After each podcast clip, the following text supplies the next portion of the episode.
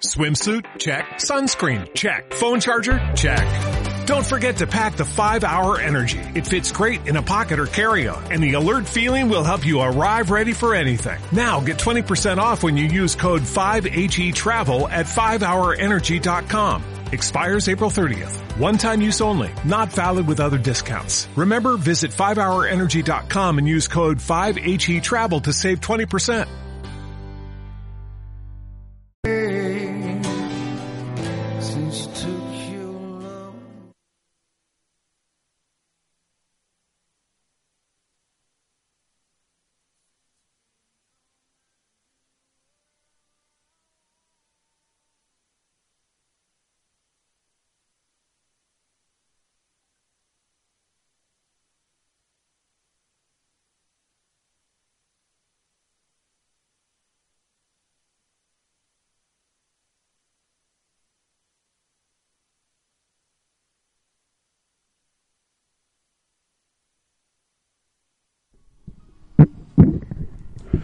Bienvenidos a Tech Music, una vez más con ustedes, nuestros radio escucha y por supuesto televidentes que nos sintonizan en estos momentos a través de la señal de Radio Capital Argentina en el canal de YouTube y por, por supuesto a través de Facebook y también en Instagram en live. Recuerden seguir las redes sociales de Radio Capital Argentina, Radio Capital Art, tanto en Instagram, Facebook y por supuesto en Twitter. En YouTube recuerden colocar Radio Capital Argentina y podrán sintonizarnos en estos momentos. Llegamos a ustedes gracias a davidblancos.com, un portal donde estés gracias a esa señal que transmiten ellos y por supuesto a Steve Marcano y Steve Web Productions, un portal que usted podrá ingresar totalmente en vivo cuando usted lo requiera. ¿Para qué? Para poder hacer cualquier transacción que usted necesite. Steve Web Productions Feeling the Imagination y davidblancos.com, un portal donde estés hecho para ti. También llegamos a ustedes gracias a la gente de Escritorio Jurídico Pablo Verdú y Asociados, abogados especialistas en el ámbito penal y más. Estamos totalmente en vivo y hoy vamos a tocar un tema muy importante ya que la situación de Venezuela ha trascendido todas las fronteras de los países latinoamericanos y quería hacerles una pequeña acotación sobre que la semana pasada no estuvimos al aire por temas de salud, pero bueno, ya estamos acá y traemos unos invitados súper especiales para discutir todo este tema de que si Venezuela, la situación como tal, irá bien o no va bien. Entonces el tema sería, ¿vamos bien Venezuela? Ese sería el tema de hoy que estaremos tocando a partir de este momento y por supuesto quería darle las gracias en este caso a Rubén Vergara, coordinador internacional del Comité Rumbo Libertad, Luis Márquez, coordinador de Rumbo Libertad en Venezuela, Ramsés Reyes, coordinador de los grupos internacionales de Rumbo Libertad, Esteban Hernández, coordinador de la derecha ciudadana en Estados Unidos, que nos acompaña en estos momentos.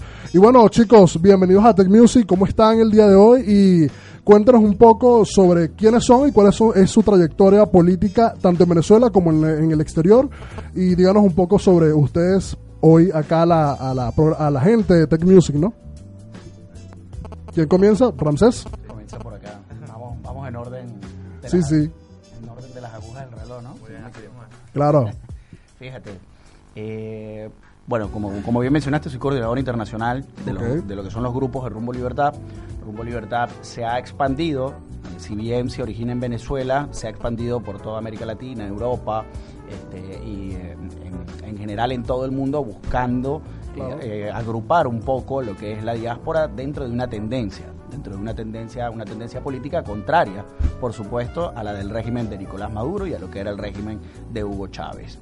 Que por supuesto Nicolás Maduro no es más que la continuación de este modelo, que es el modelo político del socialismo. Eh, como lo quieran llamar, es simple y llanamente el socialismo lo que ha venido destruyendo a nuestro país y precisamente por eso nosotros hemos pretendido eh, plantearle a la población una alternativa política diferente que Claro. desde el exilio hemos podido organizar para poder coadyuvar a lo que es la resistencia en Venezuela, que es de donde se origina este movimiento que es Rumbo Libertad. Nace del seno de la resistencia y buscando darle conducción política a esta misma, bu- buscando canalizar los recursos necesarios para poder, por supuesto, operar dentro de Venezuela pudimos establecer todo lo que son bases operacionales en distintos países, así como en Argentina, donde Luis es coordinador, y así como en otros, en otros países donde tenemos distintos coordinadores, como en Colombia, donde está Salcedo, en Perú, donde, donde está Arnes, entre muchos otros eh, jóvenes que colaboran con la organización. Buenísimo. Luis, ¿qué tienes para nosotros? Eh, Esteban. Ah, Esteban, disculpa. Esteban, eh, Este- Esteban, eres el coordinador de Derechos Ciudadanos en Estados Unidos. Cuéntanos un poco sobre tu trayectoria. Sí, correcto. Eh, Ramsés estaba ahí un poco completando lo que él estaba diciendo eh, de la parte ideológica, de lo que es el modelo político que ha destruido a Venezuela y de la necesidad que surge de eh, presentarle al país un proyecto alternativo. ¿Qué es lo que sucede? Que hay personalidades y organizaciones que no han sido, o no hemos sido, porque somos, somos parte de eso, capaz de aglutinarnos Claro. en función de algo en común, ¿no? Y en función del enemigo que tenemos en común, que es el socialismo, y es por eso que nace Derecha Ciudadana, de la cual, eh, por cierto, Rumbo Libertad forma parte, es una coalición que va en defensa de tres principios que los tengo acá en el logo, son la propiedad privada, los libres mercados y los gobiernos limitados, y en función de eso es que nosotros queremos eh, construir el proyecto que le, que le hace falta a Venezuela. Claro, buenísimo. Rubén Vergara. Eh, hola. Muy bien, bueno, este, yo soy el coordinador del Comité de Solidaridad de Rumbo Libertad Internacional. Eh, eh, siempre, bueno, yo vengo de una trayectoria de eh, años, desde el 2011 que comencé mi vida política realmente eh, en Venezuela, eh, con un movimiento, de un partido político de allá de Venezuela, que bueno, mucha gente sabe, no, para nadie es un secreto, yo fui de Primera Justicia, y bueno, en el, en el interín me di cuenta, por supuesto, de que era Primera Justicia, que es un, parte de la, de la colaboración hacia el régimen, de oxigenar el, el régimen de Nicolás Maduro durante cualquier cantidad de años y hacer pertenecer a todo ese grupo de la MUD, que todos son eh, unos unas colaboracionistas perdón, de- del régimen, y eh, de prestarse para elecciones truchas, eh, elecciones trampeadas, etcétera Y bueno, yo dentro de Primero Justicia hacía lo mismo, que era la parte de la, de la filantropía, la parte de la ayuda humanitaria. Y, y bueno, pre- precisamente por eso algunos de mis compañeros a veces me dicen populista, porque Claro. yo era el que justamente, bueno, eh, ayudaba a la gente, siempre estaba ayudando, ayudando a la gente a conseguir trabajo, eh, dando comida, ayudando a la gente con muchísimas cosas, ¿no? Entonces, bueno, después de eso yo salgo de Venezuela, obviamente huyendo del régimen de la dictadura, y llego acá a Argentina, eh, donde por supuesto eh, conocí a, a- a otros compañeros y me, me- me uní con Ramsés, que ya yo conocía de la lucha política en Venezuela, la lucha universitaria, cuando era dirigente juvenil de la, la Universidad Arturo Michelena en Valencia y yo de la José Antonio Páez, ya nos conocíamos de, la- todo eso y todos los foros que habíamos hecho, etcétera. Y bueno, allá, acá nos unimos a Rumbo Libertad, él ya estaba, me, me, me uní a Rumbo Libertad eh, precisamente con lo mismo, para organizar en los países donde está Rumbo Libertad fuerte, por ejemplo como Perú, Colombia, España, etcétera, eh, el Comité de Solidaridad para hacer esas actividades para ayudar a la diáspora a conseguir trabajo, a conseguir vivienda, a todos los problemas cotidianos, digamos, de los venezolanos en el extranjero. Claro. Y ahora sí, Luis Márquez, coordinador de Rumbo Libertad en Argentina. Este, ¿Qué tienes para nosotros? Decirnos tu presentación pequeña. Bueno, este, ya había estado en esta radio, pero en otro, en un programa de un compañero de usted, Ah, de buenísimo. Manuel. Y bueno, este, soy el coordinador de Argentina de Rumbo Libertad. Vengo del estado Mérida, creo que se nota por la diferencia del acento. no, caso, Sí, no, caso, sí. no se niega. No nos dimos cuenta. Y bueno, este, también bueno, participé en el movimiento estudiantil mayormente, también pues participé o milité en un movimiento de, perdón, en un partido este, venezolano y cosas, y bueno, terminé por razones no, digamos, no queriendo, terminé aquí en Argentina por producto de toda esa persecución política que hubo en 2017, Claro. y bueno, aquí conocí al compañero Rancés, al compañero Rubén de Rumbo Libertad. Y bueno, antes pues ya había conocido a Roderick y ya pues, digamos, había la recomendación de Rumbo Libertad y bueno, vi que mis ideas estaban más hacia la derecha, hacia un movimiento libertario y bueno, aquí estamos. Excelente. Y bueno, nuestros radioescuchas y televidentes que también nos sin- sintonizan a través de la plataforma de, de YouTube y de Facebook, pues bueno, nosotros hicimos fue como una pequeña, una reseña de preguntas en las cuales vamos a más o menos desarrollar a lo largo del programa todo lo que vendría siendo eh, todos estos inconvenientes, todos estos problemas, toda esta transición que ha venido suscitándose durante muchos años en Venezuela, que no es sorpresa para ninguna persona que nos esté escuchando, pero es necesario tocar el tema porque yo dije, bueno, esta semana vamos a hacer algo diferente porque ya uno se cansa como que de ser habitante y quiere aprender o a ser ciudadano, ¿no? A que cada uno aporte algo a la sociedad, tanto en Venezuela como en Argentina, como en todos los países. Y eh, creo que se puede decir que es el camino lo que, lo que se está suscitando en estos momentos y la situación que, actual de Venezuela. Vamos a verlo en la próxima parte, pero primero vamos a hablar con un poquito de música, una canción, un video que, bueno, hace antesala, ¿no? A todo lo que ha sido las protestas, a todo lo que es la situación de Venezuela y, bueno, lo que será la antesala a este programa que es bastante interesante y que quiero que nos acompañen y cada uno de ustedes dé su opinión en el próximo segmento. Muchas gracias.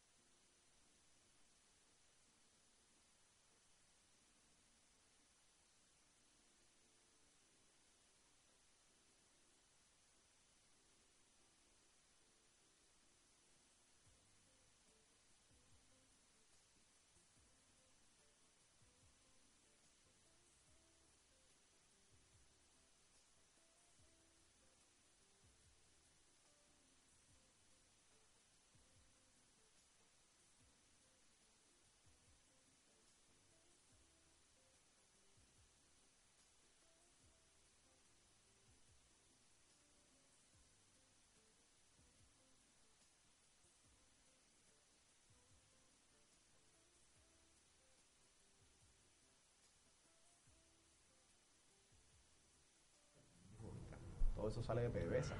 Estamos de vuelta con Tech Music, Tech Music, un programa que te conecta con todo. Recuerden que lo que pasa acá en vivo se queda en vivo, porque bueno, esto es un programa que, que es así, este es el formato de, de Tech Music. Eh, normalmente Tech Music yo no traigo personas acá en el sentido de, de- de tocar un poco el tema político porque es bastante delicado, ¿no?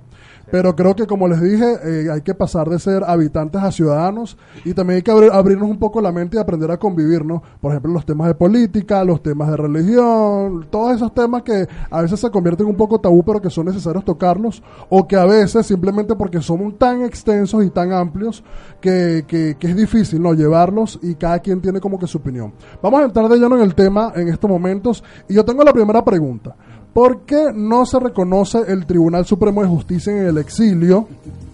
Que es una pregunta que se hacen todos los venezolanos e incluso ya muchos países se la hacen, porque ya no, no es, no es una sorpresa en ningún país que, que- que la situación de Venezuela, aparte de que ha trascendido ya como que todo el mundo la conoce, ¿no? Todo lo que, lo que ha pasado. Y poco a poco la gente como que se va cansando de lo mismo y quisiera como tener más respuestas concretas. Y si bien es cierto que existen diferentes movimientos políticos y diferentes entes, por decirlo de alguna manera, o personas que se encargan de lo que es la política en Venezuela, eh, por eso los traigo acá y gracias de verdad por, la, por aceptar esta invitación en Tech Music y en Radio Capital Argentina para que respondan un poco más o menos lo que serán estas preguntas de la situación. ¿no? Entonces, ¿por qué no se reconoce el Tribunal Supremo de Justicia en el exilio que, que creo que es presidido por, eh, ¿cómo es que se llama? Miguel- la- Miguel Ángel Martín. no, y aparte también la, la persona que se fue, la, la esta doctora muy reconocida que era de, de izquierda. Mármol de León. Eh, no. No. No, ¿a quién te refieres? No, no sé. Ah, no, pues Luis Augusto. No, Luis él- él Ortega fiscal, Díaz. fiscal. Ella, ella es fiscal, pero Ella es la ella, ex fiscal general de la República. ella es la fiscal de la, eh, general de la República, pero ella tiene algo que ver en este momento con el Tribunal Supremo de para Justicia. No, no, No, para nada. fue- Ok, entonces, ¿por qué cosa se reconoce el Tribunal Sup- no, ¿por qué no se reconoce el Tribunal Supremo de Justicia en el exilio y dónde está esta gente, no? Porque Claro, esa, esa, esa pregunta se, se la, se la lanzó a Rancés. Rances, respóndenos esto no tan tan largo, ¿no? No, Para no, con gusto. concreto. Es simple. Lo principal es un conflicto de intereses. Hay un conflicto de intereses entre el, eh, quienes mantienen el, ahorita monopolizado lo que es el poder político de la oposición venezolana, que es la Mesa de la Unidad Democrática a través de la Asamblea Nacional, con relación al Tribunal Supremo de Justicia, que es un tribunal que se ha demostrado, que se ha demostrado objetivo entre, entre la realidad política del país y que incluso ha, ha promovido la investigación de personas como Enrique Capriles. Entonces esto, por supuesto, despierta dentro de la oposición una alarma, una alarma de que este tribunal va simplemente va a ser, como veníamos diciendo, hachi machete con quienes eh, están haciendo las cosas de manera incorrecta. Por lo tanto, como se, pudieron haber dado cuenta, cuando es juramentado eh, Juan Guaidó y la Asamblea Nacional, se emplea toda una campaña para desacreditar a este Tribunal Supremo de Justicia en la cual se hablaba de como único poder legítimo a la Asamblea Nacional. Misma Asamblea Nacional que a su vez designó a los miembros del Tribunal Supremo de Justicia. Entonces, a lo que vamos, si el Tribunal Supremo de Justicia no es reconocido ni por Juan Guaidó ni por la Asamblea Nacional, entonces reconocen al Tribunal Supremo de Justicia del régimen. Esa es una pregunta que se responde así sola. Entonces, básicamente lo que hay acá es un conflicto de intereses de la oposición actual con relación al Tribunal Supremo de Justicia, el cual le ha exigido respuestas como poder independiente y como debe ser a la oposición venezolana, cosa a la cual ellos no están acostumbrados a que les exijan respuestas y por eso precisamente son tan renuentes a la crítica y tan renuentes a una postura completamente diferente. Básicamente un conflicto de intereses, porque incluso el Grupo de Lima, en durante los primeros procesos, antes de que se juramentara Guaidó, reconocía al Tribunal Supremo de Justicia. Posteriormente el discurso cambia por precisamente los lobbies hechos por estos grupos de la oposición que quieren monopolizar el poder. Claro, y que en, en este caso lo que se quiere es eso, ¿no? Como que cada, cada cosa se independice una de la otra y de que de verdad se aprenda a reconocer quiénes son lo- los, los poderes eh, que de verdad deben de seguirse en el país, ¿no? Claro. Mira, y me, y me gustaría agregar algo eh, de ese nombre que tú mencionaste, Luis Ortega Díaz, que no tiene nada que ver con el, con el Tribunal Supremo de Justicia, es la fiscal general de la República, que estuvo durante 10 años bajo el régimen de, de Hugo Chávez, incluso de Nicolás Maduro, creo. Sí, claro. Sí, Sí, va- varios años. Y violando el debido proceso, violando derechos humanos, y que fue ratificada por la Asamblea Nacional, la de oposición, como fiscal general de la República. Sí. Es decir, ahí hay otro conflicto de intereses. Como ella forma parte del problema, como ella está sumergida también en casos de eh, corrupción y de violación de derechos humanos, es una ficha con la cual puede jugar. Pero cuando se encuentran con personas honestas, con personas que quizás no tienen lo que nosotros llamamos rabo de paja, Entonces ahí es donde se eh, empiezan a tratar de desacreditarlos. Los acusan de G2, los acusan de infiltrados, los acusan de divisionistas, pero ahí digamos en el caso del Tribunal Supremo legítimo se encuentran en esa em, contradicción porque no los pueden acusar de eso, ellos fueron quienes los designaron. Exactamente. Claro. Eso- eso es lo- y lo paradójico, además agregando esto, es, eh, como decía Rancés, hay, hay personas eh, que, que mm, dicen que no, que ellos buscan de dividir a la gente del Tribunal Supremo de, de- Justicia en el exilio, pero ponte a ver una cosa, como, es, como decía Rancés previamente, el agente del Grupo de Lima en algún momento determinado eh, aceptó y, verificó al Tribunal Supremo de Justicia en el exilio como, como poder representante de Venezuela, pero en el, después cuando Juan Guaidó, una de las muy pocas cosas que ha hecho es designar a representantes en, eh, de representantes diplomáticos, re- eh, puso de representante diplomático a Julio Borges de Primera Justicia, eh, a, a la rata gris de Julio Borges, y eh, ¿qué hizo Julio Borges? Bueno, hacer todo el lobby político precisamente para desestimar al Tribunal de Suprema Justicia en el exilio, para que después, más adelante, el discurso cambiara y después quiénes son, no sé, y se hicieron los locos y al final el Tribunal de Suprema Justicia no lo, no lo aceptan y no lo, no lo aceptan como poder, como representación por un conflicto de intereses. Lo como bloquearon mediáticamente. Exactamente, está bloqueado. Ahí está, pero bloqueado mediáticamente. Sí, y al inicio de esta pregunta les, les hice como un énfasis en, en esta señora, ¿no? en Luis Ortega Díaz, porque ella es la persona como que la gente reconoce más rápido de todo este tema de, de lo que sería la, la justicia en Venezuela y del poder y del poder público, ¿no? del Ministerio Público, por ser la fiscal, la, la ex fiscal general de la República. Y bueno, ella, entre comillas, salta la talanquera y ahora dice que, que, que, bueno, que ya no, ya lo que, lo que pasó, pasó, ¿no? Que es como que ese, ese cuento constante de los políticos en Venezuela y en todos los países del mundo, que es muy fácil eh, estar 20 años con un régimen y destruir un país y luego en un año o en unos meses decir, bueno, ya no estoy, ya no estoy de acuerdo con esto, después de que también incluso formas parte de la corrupción, ¿no? Entonces, quedó bien respondida la, la, la, la pregunta, porque eh, hay que hacerle entender un poco a las personas que esto, está, esto es en vivo, es una hora nada más y, y no queremos que se nos escape nada, ¿no? Entonces, eh, más adelante seguiremos hablando o como que uniendo los cabos de- con respecto a todo lo que sería eh, la parte de, de- de la justicia, ¿no? Pero también hay un tema muy importante y reciente que, que mucha gente se sabe la pregunta, ¿qué pasó en el concierto eh, con respecto a, a todo este dinero que, que, que, que si bien no, no fue muchísimo dinero, pero fueron, fue bastante con respecto a, a lo que se puede recaudar en cualquier lugar, ¿no? Eh, fueron 100 millones de dólares. ¿Dónde están los 100 millones de dólares? Es mi pregunta, porque yo les voy a hacer las preguntas como ciudadano, ¿no? ¿Dónde están los 100 millones de dólares? Y este, ¿qué pasó con la ayuda humanitaria? Que pasaron muchos videos de la, la ayuda humanitaria se quemó. Ok, la ayuda humanitaria se quemó, pero que está en un galpón en, en Cúcuta, o se desapareció, o, o se devolvió a, a- a las empresas que, que, que enviaron esta, esta, esta ayuda humanitaria. ¿Cuál es su opinión al respecto? Bien corta y precisa. Bueno. ¿Qué pasó con esto, no? Bueno, te digo, este. Esa, eso fue un concierto primero que organizó el dueño de Virgin Records, el famoso magnate inglés Richard Branson. Richard organiza esto con un grupo de personas que ya él tiene experiencia en eso, organizando conciertos ayuda humanitaria, etcétera. Eh, y yo, bueno, que conozco, como dije, el tema, como hablamos previamente, conozco el tema de ayuda humanitaria. Él organiza este concierto con, eh, eh, digamos, cantantes, estrellas latinoamericanas, eh, con eh, conductores de televisión, con Nelson Bustamante, etcétera, y personas estrellas y representantes para, eh, representativas, digamos, para la cultura del venezolano Sí, personalidades. personalidades para decir de la, de la farándula venezolana, digamos. Eh, bueno, se organiza todo esto, inclusive, para nadie es un secreto, y eso quedó bastante a la luz pública, que uno de los grandes este, donantes fue Don Omar, que dijo que donaba un millón de dólares. Y bueno, efectivamente, como bien dices tú, se recaudaron 100 millones de dólares, y esa es la pregunta, ¿dónde están los 100 millones de dólares? Muy, muy bien. Pero ¿no Eh, será que ese, ese dinero lo usan ellos como un patrocinio?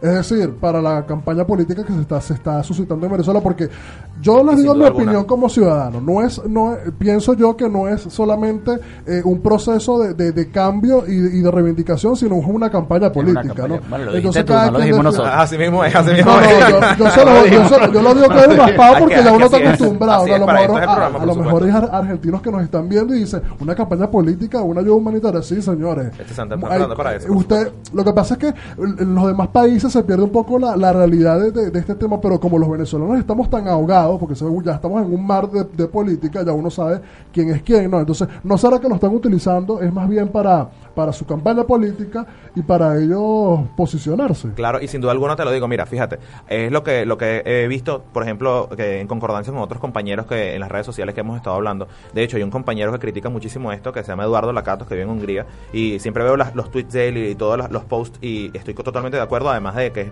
eh, fundamentalmente lo mismo que digo yo.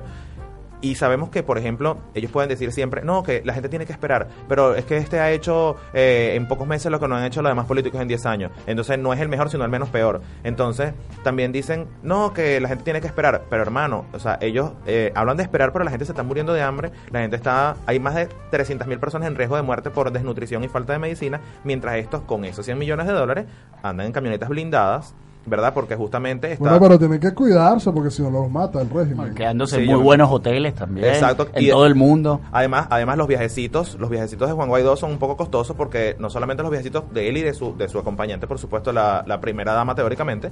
eh, Toda la comitiva. Y toda la, y toda la comitiva, por supuesto, que van vestidos de, de traje de, de diseñadores. Entonces, es necesario vestirse de diseñador. se sacó en una revista y todo. Y por supuesto, entonces... eh, y, y- y- Modelo también, Sí, el sí, hombre. sí, Sí, y, modelo y- y- creo que está postulado para ser hombre del año o del año 2019, ¿sí? Está postulado para ser hombre del año. Sí, está nominado. Ok, Está pero nominado, esto sí. lo podemos aunar un poco y decir entonces que, que, que el Guaidó y las personas que lo acompañan en este en esta transición entre comillas podría ser que están siendo manipulados o puede ser que es Estados Unidos en realidad los que los está guiando a hacer esto y que como campaña política porque recuerda que los Estados Unidos los eh, ojo yo soy de derecha vamos que todos somos Claro, de derecha acá obvio, solamente bien. estamos yendo Claro. contra lo que sería eh, eh, como podría tomarse como una burla. Yo lo tomo como una burla. Porque creo que la situación en Venezuela no, no está prestándose como para eh, eh, derrochar un tanto, sino más bien ir a, lo- a los puntos como que la- a echarle la sal a la llaga, que es en la situación que estamos atravesando todos. Porque no es nada más los venezolanos en Venezuela, sino los venezolanos en el exterior que no la están pasando también tampoco un poco mu- mucho, porque nada más porque tengas pan en, en tu, en tu Bueno, mesa, es ¿no? que el tema de, por ejemplo, la ayuda humanitaria, donde terminó la ayuda humanitaria. Y los sí, mercados ¿dónde de estaba? bachaquero de. Exactamente. Sí, eso ya Porque ya va. Es que hay había- un había tema que, de que, eso. que, que eso que pasó, lo quisieron, digamos, lo, lo omitieron. fue, que fue el tema de dónde estaban todos esos recursos, de la ayuda, todas esas, todas esas toneladas de, ayuda humanitaria que llegaron y se negociaron. No sé si se recuerda, porque por lo visto no se acuerdan, que quien pasó la ayuda humanitaria a Venezuela fue la Cruz Roja. Sí, sí, por supuesto. Y la Cruz Roja, y la Cruz Roja, la mitad se la dio el gobierno, diciendo la Cruz Roja, nosotros somos imparciales ante, ante esto, no estamos ni con la oposición ni con el gobierno. La mitad de la ayuda humanitaria la tiene el gobierno, y bueno, y la otra mitad la Cruz Roja, ajá. Pero la ¿Y Cruz Roja venezolana, La creo. Cruz Roja Claro, venezolana. Que, eh, es un, se- que es un señor además que este estaferro de otro de otra gente del régimen. Sí, Entonces, que dirige la Cruz Roja y- venezolana. y- sí, y ya empezaron ya la semana, las dos Villarreal. semanas Sí. del gobierno. Haber llegado estas toneladas de ayuda humanitaria, empezaron a hacer las denuncias que estaban en los mercados bachaqueros de, de Caracas. Vendiéndose en la, sí, en Quinta Entonces, eh, entonces ya va. Pero la pregunta es, ¿por qué se deja entrar la ayuda humanitaria si no le iba a dejar entrar el gobierno? Una negociación previa a todo esto que se hizo con la Cruz Roja. Porque ahí alguien tuvo que haber dicho, por favor, dejen entrar esta ayuda. Ahora, ¿la ayuda en, ma- en manos de quién terminó?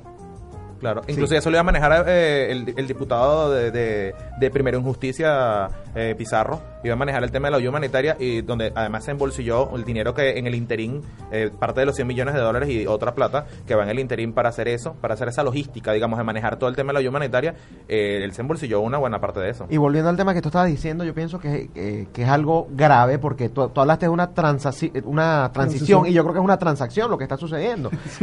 Tal cual. Sí, y es, y es precisamente por un tema de que han sabido manejar, como están en unas condiciones en las que no estaban antes, digamos que se le vendieron falsas esperanzas a la ciudadanía.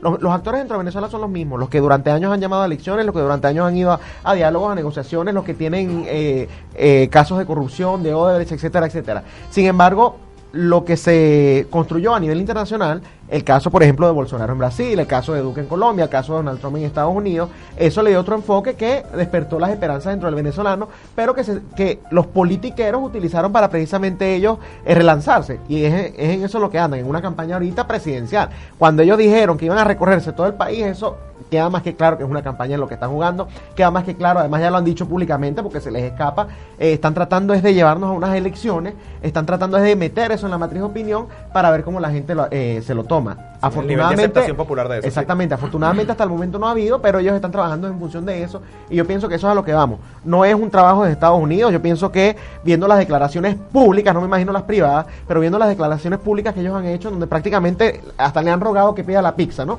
Claro. Como, dije- como dijo Juan Guaidó, eh, haciendo referencia a una posible eh, intervención militar dentro de, eh, dentro de Venezuela. eh, lo vimos por parte del Comando Sur, lo vimos incluso por parte de Iván Duque, que es una de las personas, digamos, no tan radicales en el hemisferio, en donde le estaba pidiendo luz verde para poder anular a los grupos terroristas que estaban dentro del territorio venezolano. Y no se ha usado. La excusa que se usa es que no saben que si la piden, si van a entrar o no. Y entonces si no entran, salen ellos perjudicados. Realmente el que está saliendo perjudicado ahorita... Ellos le han dicho que sí en todo Claro. momento. Pero a eso me refiero. que- Pero esa es la excusa que ellos utilizan. El que está saliendo el que está saliendo perjudicado ahorita es el ciudadano que como bien estaba diciendo Totalmente. eh, eh, o, o sea no tiene comida no tiene servicio se está muriendo de hambre se está muriendo mira de, cual- de criminalidad de cualquier cantidad de cosas entonces ya la solución que queda es pedir la, eh, la gente que, que está por la fuerza en el poder solamente va a salir por la fuerza eso hay que tenerlo bien claro además, Bueno, vamos a ir con un poquito de música y ya regresamos con más para relajarnos, ¿no? Porque uno empieza, uno empieza a lebrestarse y empieza a emocionarse porque para los venezolanos y para, y, y para muchas personas que les gusta la política y todo este tipo de debates es bastante, bastante fuerte, ¿no? Porque son muchas cosas que empiezan a pasar por la cabeza porque son muchos cabos sueltos, son muchas situaciones que, que bueno, no, no, parece que no tienen fin, ¿no? Vamos con un poquito de música para relajarnos y ya regresamos con Tech Music I Will Wait de Isa, una cantante sueca.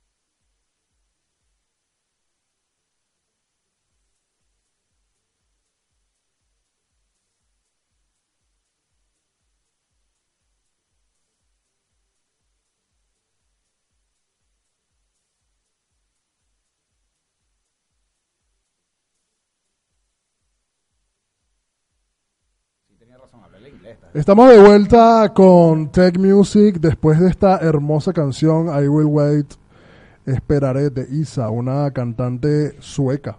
muy bien.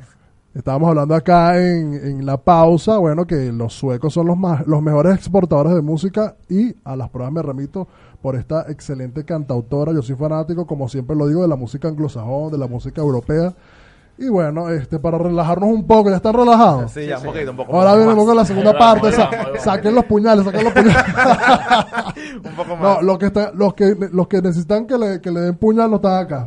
Exactamente, lamentablemente. Pero así son las cosas. Porque yo, sabes, eh, eh, eh, Rubén me dice que yo soy Oscar Llanes. Sí, ¿Por sí, qué? por- Porque es chico. Pues, sí, porque, porque él, tiene, él tiene esa voz así tan... O sea, mira, chupate esa mandarina, hermano. me- Estamos aquí Ah, en la radio. Pero ese es como Henry Ramos. Estás hablando como Henry Ramos. Sí, tú estás hablando como Henry Ramos. Tú, tú No me- como que no me vas a provocar, no me vas a Tú como que estás enchufado con Henry Ramos que está enchufado con el otro que está enchufado. Ah, no, vale, no, el que conoce a Henry Ramos más es aquel que está allá. Entonces, a, a su Sí, tío Henry. Ramos.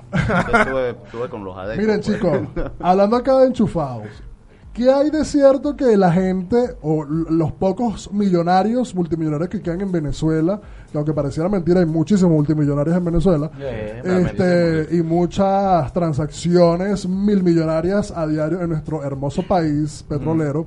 Eh, que es de cierto que estas personas, y, o sea, apartando un poco, vamos a, ver- a verlos desde un punto de vista colaborativo. Es cierto que la, la alta sociedad financia a, a la oposición venezolana y también puede ser que financie al régimen a estas alturas.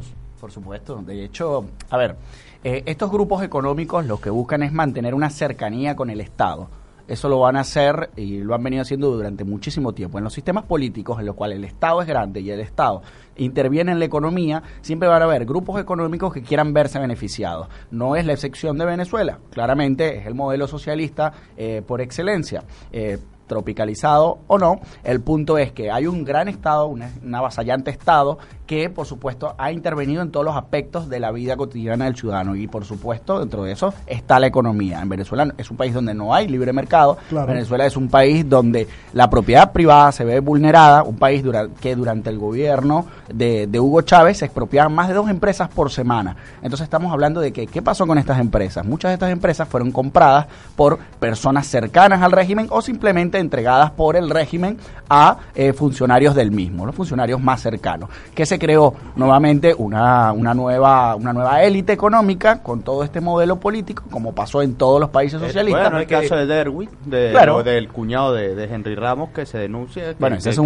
que- excelente que fueron caso. los que los que compraron los que compraron las plantas Claro. eléctricas Sí, que llevaron cuando Claro, eso mucha gente en se ha 2010, beneficiado de todo acuerdo. esto. Eso fue en 2010 que Chávez compró la hizo la compró plantas eléctricas Sí, así es. y hizo la- la- el sistema este de generación por medio de, de Y, ves todas las fallas eléctricas que hay en No, no, pero es que esas son plantas de emergencia. Esas plantas creo Claro. que no pueden durar prendidas más de 42 Claro. horas porque fallan, pues. Pero es que acuérdate, acuérdate de una cosa, acuérdate que históricamente, eh, siempre cuando hay regímenes, hay los grupos que están alrededor de los regímenes son se hacen millonarios, eso es normal. Cuando la época de Gómez fue así, cuando la época de Sí, Pérez Jiménez fue bueno, así. Claro, esto es otra cosa, estos son es un modelo político distinto. Mira, yo, yo Claro, pertenezco pero- también a una organización de exiliados que tiene vida en Miami y una de las misiones que nos hemos eh, puesto es precisamente perseguir a ese tipo, y digo perseguir porque es el término que ellos utilizan, ¿no? A ese tipo de personas que, eh, que llaman boliburgueses, ¿no? Eh, casos conocidos son como el caso de Raúl Gorrín, como el caso de Alejandro Andrade, que afortunadamente ya está preso porque, porque él le mintió al, al sistema de justicia americano, él realmente era un testigo protegido.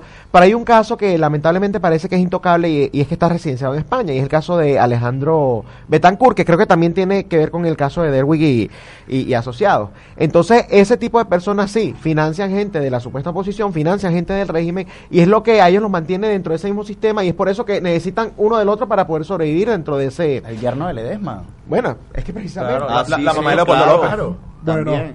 Y, eh, y- y agregando algo, una noticia que, sa- que, que la denuncia la hizo May, May Bor, que es una periodista bastante respetada en, en Venezuela, eh, que estaba hablando de casos de corrupción de la directiva de Citgo, que fue eh, reafirmada por el gobierno interino de Juan Guaidó. Allí tú ves que hay cosas detrás que lamentablemente no se hablan mucho. Claro. Bueno, yo, eh, por ejemplo, para, para cambiar un poco el tema y hacer un paréntesis hablando de, de asociado, de- del tema de los millonarios que, que pagan la, o que se mantienen ¿no? con, con, con esta relación con los regímenes. Pues acá en Tech Music yo soy súper capitalista, me amo el dinero, me encanta que, que la gente tenga plata, que todos vivamos Sabroso, felices claro. y La gente que trabaja le gusta el capitalismo. Claro, Así es, y, así y- es. y es así porque lamentándolo mucho en el sentido de, de la palabra, porque a veces el capitalismo trasciende a otras áreas no, no, de, de destrucción, que es obvio porque nada es perfecto en este mundo. Pero bueno, el capitalismo y la globalización es lo que nos ha permitido tener el estilo de vida que quizás este, nos cubre porque estamos en un mundo globalizado, ¿no? Se ha reducido la pobreza considerablemente gracias al capitalismo. Totalmente, Claro, y es por eso que este, antes que mis anunciantes me, me- me corten la cabeza, y al principio del programa que hice un arroz con mango, bueno, este, mis anunciantes, ¿no? DavidBlancos.com, un portal hecho donde usted esté. ¿Por qué? Porque DavidBlancos.com va a llegar a usted para ofrecerle las herramientas eh, para lo que tiene que ver con los activos digitales, para lo que tiene que ver con la atención al público basado en lo que será el envío de remesas y cualquier cantidad de cosas que usted eh, obtendrá a través de este portal. davidblancos.com, un portal hecho para ti, donde cualquier, en cualquier parte del mundo donde usted, esté, usted va a utilizar este portal para hacer esa conexión que usted nece- necesita con sus familiares, bien sea venezolanos, argentinos, españoles, lo que sea. Usted puede hacerlo a través de davidblancos.com, un portal donde estés hecho para ti. Y Steve World Production, Feeling the Imagination, este, ustedes pueden contactar a Steven, Steven Marcano, que sería la persona que los va a atender para poder realizar todo lo que tenga que ver con videos, eh, edición de videos, eh, marketing digital con respecto a sus redes sociales y muchísimas cosas más. Y por supuesto a la gente de escritorio jurídico Pablo Verdú Asociados, abogados especialistas en el ámbito penal y muchísimo más. Ellos están en Chacaíto, en Venezuela. Pueden, eh, eh, los teléfonos que están en las redes sociales de arroba pueden contactarlos. Ellos pueden asesorarlo en legitimación de capitales, delincuencia organizada, delitos económicos, contrabando de extracción, tráfico de drogas, de drogas y estupefacientes, bloqueo de cuentas bancarias, registro de actividades sospechosas, asesoramiento en cuanto al manejo de criptomonedas, actividades inusuales en materia bancaria, delitos de corrupción, usura, boicot, contrabando, especulación y mucho más. Si ustedes conocen a una persona que necesite eso, pues contacten a Escritorio Jurídico Pablo Verdú y Asociados. Pa- Pablo Verdú va a tener trabajo bastante cuando esto se acabe. Yo creo que hay bastante, yo creo que bastante, todavía ocupado hasta Pablo Verdú.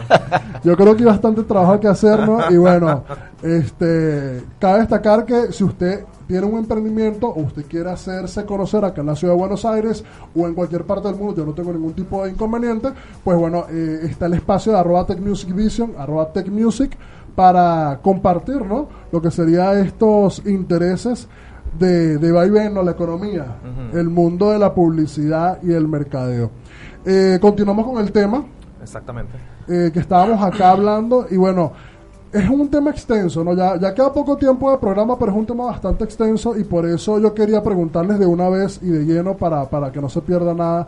¿Por qué no se ha aplicado el artículo 187 desde que se pidió, desde que, por ejemplo, María Corina lo ha solicitado muchísimo? Y creo que, a mi parecer, María Corina es una de las dirigentes políticas de Venezuela que como que está más clara en el asunto, a mi parecer. Sé que ustedes comparten eh, algunas ideas ya, ya a otro nivel, ¿no? Porque cada quien tiene como que su... su su pasión política. Pero ¿qué opinan ustedes sobre este tema de- del artículo 187 y por qué no se ha aplicado? Y, y el tema de la intervención, ¿qué pasa con eso? Bueno, yo disculpa que te interrumpa, no, pero abro rapidito con, para explicar una cosa. Eh, no lo dije al principio, yo soy abogado internacionalista y eh, está, primero, está estipulado en la constitución de nuestro país, de Venezuela, el artículo 187, numeral 11, como una coalición militar extranjera que ayude y acompañe a las ayudas humanitarias cuando sea necesario. No, primero, no se está pidiendo algo traído de los cabellos ni nada fuera de lo común, es algo que realmente es porque así lo establece la ley y em, mi compañero Luis va a profundizar mucho más en el tema. Cuéntanos, Luis. Bueno, yo creo que este con respecto a que no se ha pedido el- este artículo es porque hay intereses por medio, pues. ¿Qué les puedo decir? Hay que hacer un análisis de lo que ha pasado desde el 23 de febrero hasta la fecha actual. Todos los casos, digamos, todas, digamos, todas estas acciones que ha tomado el presidente Guaidó con respecto a la ayuda humanitaria, lo que pasó el 23 de febrero, que hubo un enfrentamiento en el puente, este, hasta hubo disparos por parte del lado venezolano, funcionarios venezolanos hacia, hacia los manifestantes que están del lado colombiano del puente, la masacre que hubo en- con los indios, con los pemones en, en el estado Bolívar, Sí. Y no ha sucedido nada. Yo pensé que después del lunes, eso fue un sábado, si mal no recuerdo, lo del 23 de febrero, la entrada de la ayuda humanitaria, yo pensé que el lunes se iba a llamar a, a esta intervención o se iba a llamar a esta ayuda para que nosotros podamos recuperarle el Estado de Derecho en Venezuela. Y no sucedió. Regresamos, vuelve a pasar, digamos, eso fue el 30, vamos a saltarnos hasta el 30 de, De abril. De abril, cuando se hace este supuesto levantamiento militar. Bueno, supuesto no, fue un levantamiento militar. No fallido, pero sí fue un Sí, sí, fue un levantamiento militar. La cosa es que fueron 30 guardias nacionales y 8 policías. Pero sucedió, pues. Y es algo que, bueno, intentaron no hacer la intervención, sino negociar con el gobierno. Ahora, la pregunta que también nosotros nos hacemos como movimientos de derecha es, ¿por qué Guaido, la Asamblea Nacional o la Mesa de la Unidad prefiere hacer este, este tipo de alianzas con el gobierno, alianzas con sectores del chavismo disidente y no con los grupos de derecha?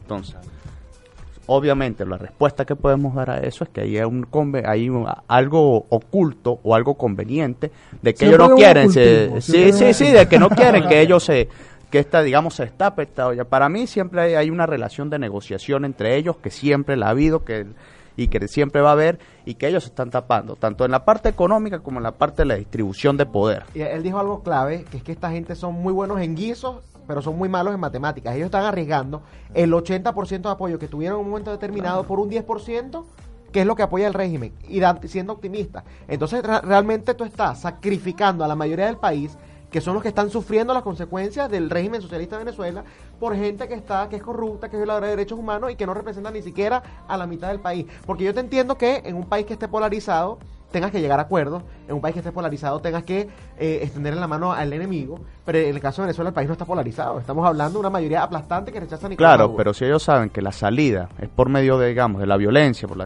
la salida es por medio de la fuerza, muchos de ellos van a estar involucrados en casos tanto Así de es. corrupción, de negociación, porque no se puede olvidar todos esos gobernadores que se le pusieron rodilla en tierra a la Asamblea Nacional Constituyente. No se puede olvidar lo que pasó el día de la, de la elección de la Asamblea Nacional Constituyente, donde hubo 10 muertos ese día. Ahora, todos los cientos de muertos que, que han habido en estos cinco meses, ¿Dónde están? ¿Quién los llora? Y todo ha sido por una negociación, por una negligencia, por, por una, una, una improvisación por parte de, de, de la gente de Guaido. Yo, que- yo que tienen a la gente en una constante marchadera. En estos días estaba hablando con la, la- veo los comentarios de la mamá de un amigo que, que decía precisamente, mira, o sea, hijo, yo también, un amigo también, compañero también del movimiento, hijo, mira, yo no he comido, no he podido, este, yo no tengo fuerzas para salir a marchar. Yo, ¿cuántas, cuántas veces nos van a seguir llamando a marchar, a ir a marchas y marchas, concentraciones y concentraciones? Y que además es evidente, claro, ellos lo pasean como la reina del carnaval, lo sueltan un ratico, saludan a la gente, besan unos cuantos bebés y unos cuantos ancianos y luego se suben a sus camiones y siguen con su tarima. Pero la- el ciudadano de a pie, el ciudadano eh, que está sufriendo realmente, que no tiene la plata de- del concierto, el, ciu- el ciudadano que se la suda y que llega a su casa y tiene la nevera vacía, ese es el ciudadano que quiere que esto se acabe ya, que este suplicio. Totalmente. Y si- mientras no haya esa, esa, esa No. intervención, pues los venezolanos solos no pueden, porque el régimen se encargó, el régimen junto con organizaciones como Primero Justicia que, y, que apoyaron la ley desarme, se encargaron de desarmar a la población civil, a la población civil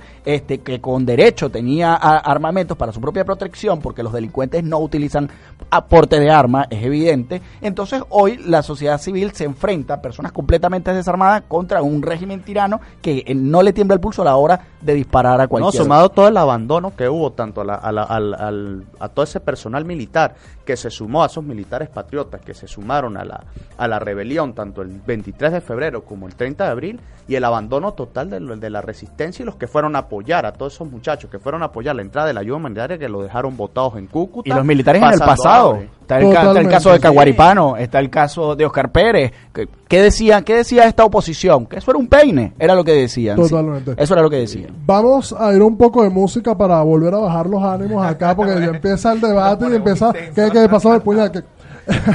Mire, chicos, este. Vamos a calmar. En el siguiente segmento, ya al final del programa, vamos a hacer como que el resumen, ¿no? Y, y la pregunta final que sería: ¿cuál es el futuro de Venezuela que viene? No, por supuesto, eh, y, y una punta para lo que sea la situación en Argentina, porque vienen las elecciones en Argentina, y qué consejos ustedes como políticos le pueden dar a los ciudadanos no acá, por argentinos.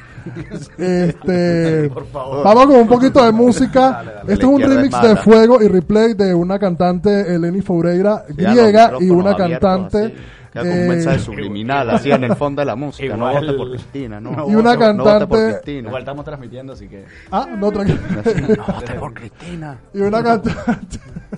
bueno, vale, pero ¿qué pasa?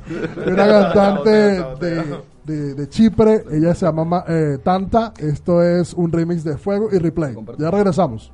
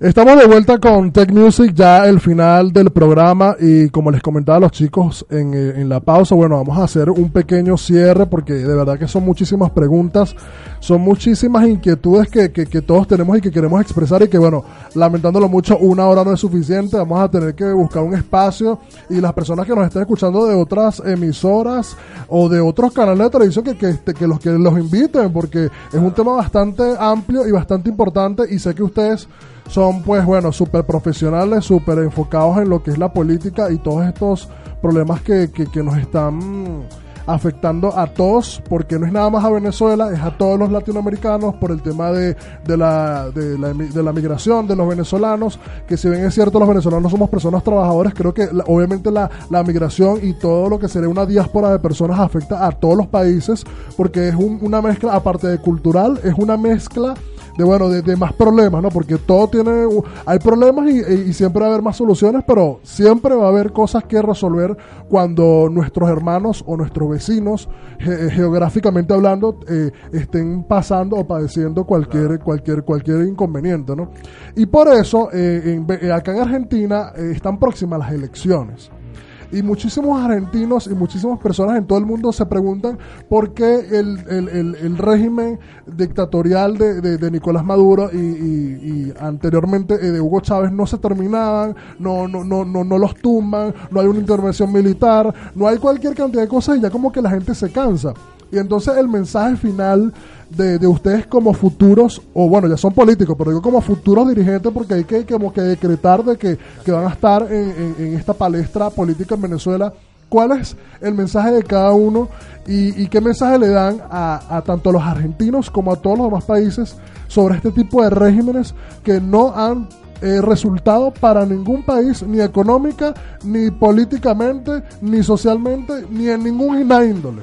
¿Qué les recomiendan y cuál es el, mensaje final de cada uno para el futuro de Venezuela y del mundo? Bueno, primero, yo creo que lo primero que tienen que ver los, argentinos y que tienen que interpretar correctamente es que todos los regímenes, eh, todas las tiranías han tenido apoyo de cierto sector de la población. Hitler, Mao, Stalin, Lenin, todos tuvieron apoyo. En una ocasión una argentina me consultaba de que, bueno, pero Nicolás Maduro todavía tiene apoyo. Y yo le digo, bueno, y a Hitler había gente que lo apoyaba, ¿o no? Claro. Hasta ahí llegó la conversación.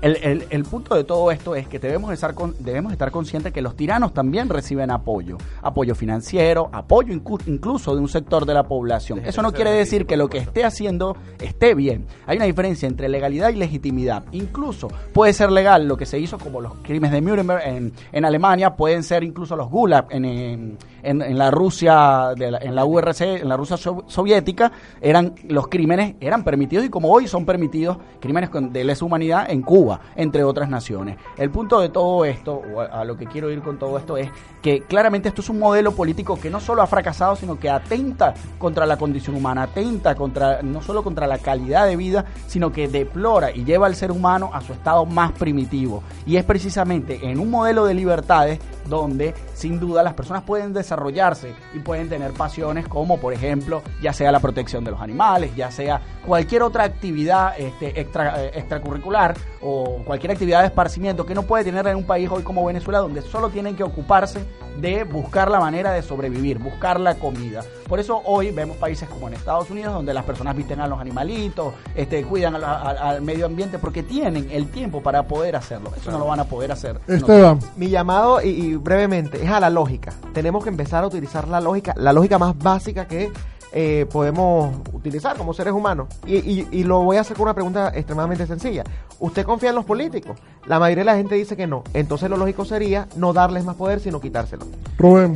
Me- la mi conclusión es la siguiente. Eh, no subestimar, no subestimen el, poder que tiene la izquierda latinoamericana porque existe el Foro de Sao Paulo y esto es un plan regional. Eh, como bien lo, lo, lo- dijo una vez María Corina Machado en la Asamblea de- en, el Congreso Nacional de Venezuela, en la Asamblea Nacional, que esto era un plan que tenía Chávez y todos los demás eh, dictadores eh, socialistas o líderes socialistas de Latinoamérica para hacer de toda Latinoamérica un grupo socialista y hacer un como un bloque soviético, como el bloque soviético, lo mismo pero en Latinoamérica. Totalmente. Luis.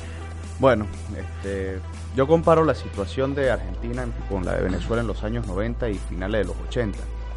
¿Qué sucede? Que la gente, de alguna otra manera, de alguna otra manera, viéndose arropada por los problemas económicos, por la corrupción, por los malos ratos o las malas políticas de los gobiernos, votó un vengador. El vengador era Hugo Chávez, que fue bueno el militar que dio el golpe de Estado en el 92, pero este vengador venía disfrazado de humanismo, de humanista. Y hay videos de Chávez, y lo pueden buscar en YouTube, diciendo que, Cha- que él se ve que él era un humanista, que no era comunista. Yo creo que tienen que tener muy cuidado con, con estos personajes de izquierda que hablan del humanismo, que hablan de, de que ellos quieren hacer el bien, y, muy, y tener mucho cuidado con el resentimiento social. El, el, el, el ser pobre no es malo, pero tampoco es bueno. Igualito, no todas las personas que tienen dinero son malas. Hay que ver las personas, hay que apostarle al bueno del argentino, hay que apostar a lo positivo de los argentinos y que ese sea el que llegue al poder. Los Bueno. valores y los, y los principios de la sociedad argentina. Totalmente, este chicos, muchísimas gracias por haber venido acá a este espacio eh, Tech Music. Eh, recuerden seguir las redes sociales de Tech Music, arroba Tech Music Vision en Instagram, eh, las redes sociales de Radio Capital, Radio Capital Art tanto en Facebook, Instagram y Twitter y pueden ingresar en, YouTube Radio Capital Argentina y pueden eh, ver todo el contenido de Radio Capital eh, y el mensaje final es eh, todos somos ciudadanos, eh, evitemos ser habitantes. Eh, evitemos que los, los gobiernos y la- los dirigentes políticos nos consideren, entre comillas, unos animales o, o entre comillas, eh, un- un ser cualquiera, ¿no? Creo que debemos ser ciudadanos, creo que debemos aportar cada uno desde, desde nuestro, bueno, desde nuestra pequeño refugio que es nuestro hogar, cuidar bien nuestra casa, eh, llenarnos de valores, tener más educación todos los días, apostar siempre a gobiernos que apuesten a la educación para evitar la inconsciencia y poder utilizar la lógica, poder evitar lo que sería, bueno, cualquier cantidad de problemas que, que siempre nuestro vecino, en este caso Venezuela, vean cómo lo están pasando y vean cómo están cada uno de sus países y cómo podemos estar el día de mañana